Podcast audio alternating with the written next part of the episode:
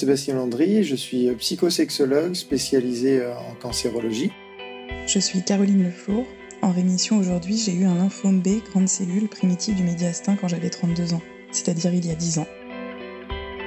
Cancer du sang, nos vies. Préserver sa vie sexuelle malgré la maladie. Caroline et Sébastien. On a chacun une représentation idéale de soi. Euh, qui peut être euh, déjà dictée un petit peu par euh, la publicité, les médias. On a toute cette dimension-là. On est, on veut ressembler, je sais pas, une, voilà, on a un idéal de soi. Quand la maladie intervient, on va avoir un corps qui va se dégrader. Ça peut être l'alopécie, donc la perte des cheveux, qui est vraiment très difficile à vivre. Hein. Le côté féminin, c'est vraiment très difficile. Ce qui fait que l'image idéale, déjà qu'on a de soi, on a du mal à l'atteindre. Et là, avec la maladie, on s'en éloigne encore plus. Donc, il y a cet impact très négatif du reflet en fait du miroir. À partir du moment où on se regarde, là, le miroir nous renvoie quelque chose qui peut être difficile à accepter. Et dans cette capacité de séduction, dans l'idée que l'on a de se dire, euh, voilà, je me trouve séduisante, je peux aller vers les autres, même dans un couple, hein, vers son conjoint ou sa conjointe. Si on se trouve pas séduisant, on se dit j'ai du mal à imaginer que je peux plaire. Donc vraiment la féminité va être euh, impactée. Et puis, et puis on a le deuxième aspect qui est très important aussi, qui est celui de la fertilité. Euh, je dis pas que pour être heureux il faut avoir des enfants, c'est pas du tout mon discours, mais que pour une femme, des fois, le désir d'être mère, il est présent. La maladie arrive, il n'y a pas d'enfant. Euh, ça peut être un impact très difficile pour se percevoir en tant que femme.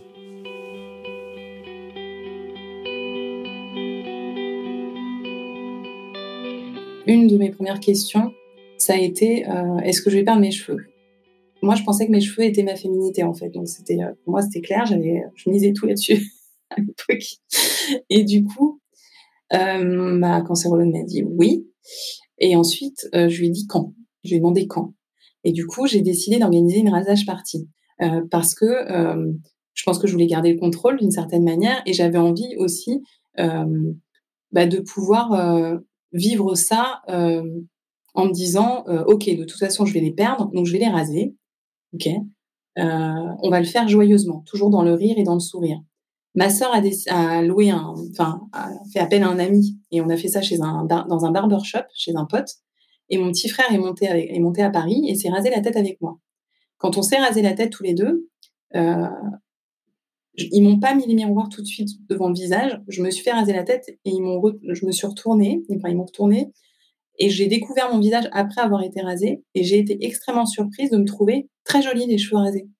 Je, je trouvais que ça ressortait mes yeux. Je, et finalement, je me suis dit, ah ouais, je suis super maigre et, j'ai la tête rasée, mais du coup, on voit plus que mes yeux. Euh, du coup, je me suis mise à maquiller, à vraiment, je, et je me sentais super féminine. Donc, il y a deux choses, en fait, je trouve, dans tout ça. C'est que pour autant, je me sentais très féminine et j'arrivais à me sentir féminine, mais après, il y avait l'étape de la relation sexuelle intime qui n'était pas pareil, en fait. C'est un peu la mise à nu à ce moment-là. C'est-à-dire que moi, je me sentais féminine, mais dans l'acte sexuel, pour le coup, comme j'étais très maigre, euh, ben, au niveau du corps, ce que je pouvais cacher euh, la journée, ben, je trouvais que c'était plus féminin, que c'était plutôt voilà, euh, parce que pour moi la figure féminine c'était plutôt quelque chose avec un tout petit peu de forme, quoi, pas pas tout à fait euh, voilà maigre. Et il y avait aussi le rapport au fait que j'ai pas de poils, qui était quand même un truc qui, vraiment me posait problème. Et oui, il y a le regard de l'autre, il, il y, a son propre regard aussi. Les deux jouent. Moi, en tout cas, j'ai réussi à, à, pas mal le vivre étonnamment, alors que c'était vraiment ce qui me faisait peur le plus peur. Euh, et étonnamment, je me suis sentie quand même très très féminine pendant la maladie. Tout ça, ça a participé au rétablissement de la vie sexuelle parce que parce que je me sentais euh, je me sentais plus femme.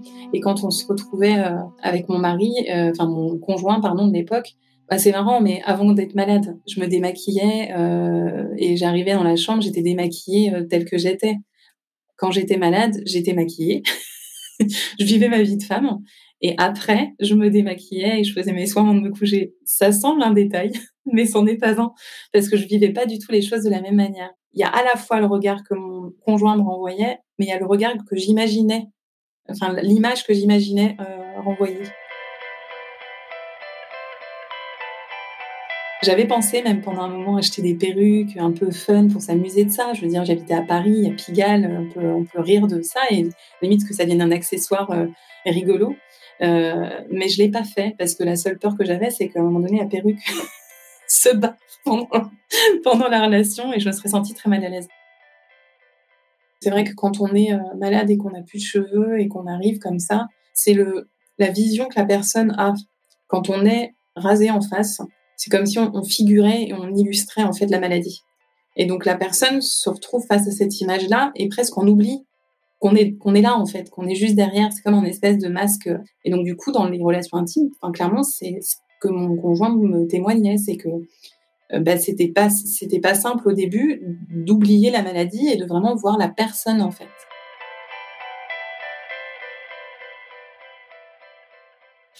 Euh, le problème des partenaires, hommes ou femmes, euh, ils ont peur. À juste titre, ils ont peur de cette maladie. Pourquoi? Parce qu'ils se sentent impuissants. Ils ne peuvent rien faire. Ils les accompagnent au mieux. Ils, euh, ils sont là, ils sont présents, mais ils encaissent, ils encaissent, ils encaissent. Et on leur dit quasiment rien. C'est-à-dire quand on appelle euh, comment elle va, comment elle va, alors euh, ça se passe bien et tout. On lui demande jamais à lui euh, comment il va, comment, euh, comment il vit les choses. Donc ses souffrances, ils ont tendance à les garder. Dans la sexualité, des fois, je vois des patientes qui me disent, ah, quand il me regarde, j'ai l'impression qu'il est dégoûté. Et je dis, mais vous êtes sûr que c'est ça? Parce que vous me dites, j'ai l'impression. Est-ce que vous lui avez demandé? Et comme il n'y a pas de communication, c'est une interprétation. Quand on remet le dialogue, son mari peut juste lui dire, mais moi j'ai peur de te perdre j'ai peur de te faire mal pendant les rapports sexuels. Euh, j'ai l'impression que tu te forces à, avoir un rapport pour me faire plaisir, alors qu'en fait, la patiente en a envie. Mais c'est tous ces non-dits dans le couple qui font que ça peut. Euh, on interprète ce que l'autre doit penser. Je peux vous assurer, on n'interprète jamais la bonne chose.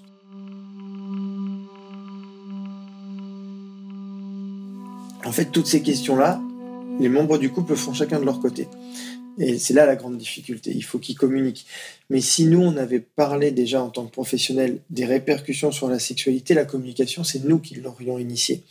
Et le couple aurait continué en disant Ah ouais, t'as vu, il nous a dit que cette chimio, c'est vrai que ça donne beaucoup de fatigue euh, et le désir sexuel il est diminué, donc ça remet pas en question les sentiments.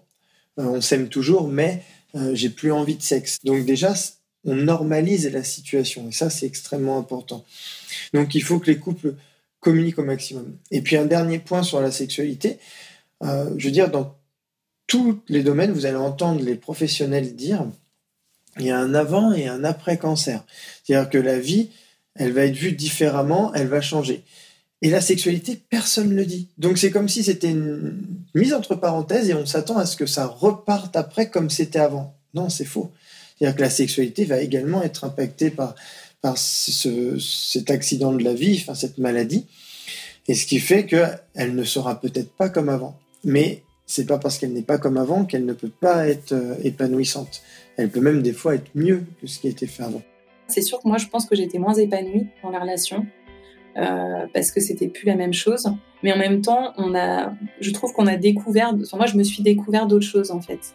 Donc ça m'a aussi appris que je pouvais faire l'amour différemment euh, et, ça m'a aussi apporté des choses nouvelles. Donc c'était en ça c'était euh, c'était vachement apprenant. J'ai trouvé ça intéressant. Donc j'ai retrouvé ma vie euh, de femme, oui, après. Mm. Cet épisode du podcast Cancer du sang, Nos vies, a été réalisé avec l'association ELI. Ensemble, lymphome, leucémie, espoir. France Lymphome Espoir, Silk, l'association Laurette Fugain, l'AF3M et Abvi. Rendez-vous sur votre plateforme de podcast habituelle pour retrouver tous les épisodes et vous abonner à la série.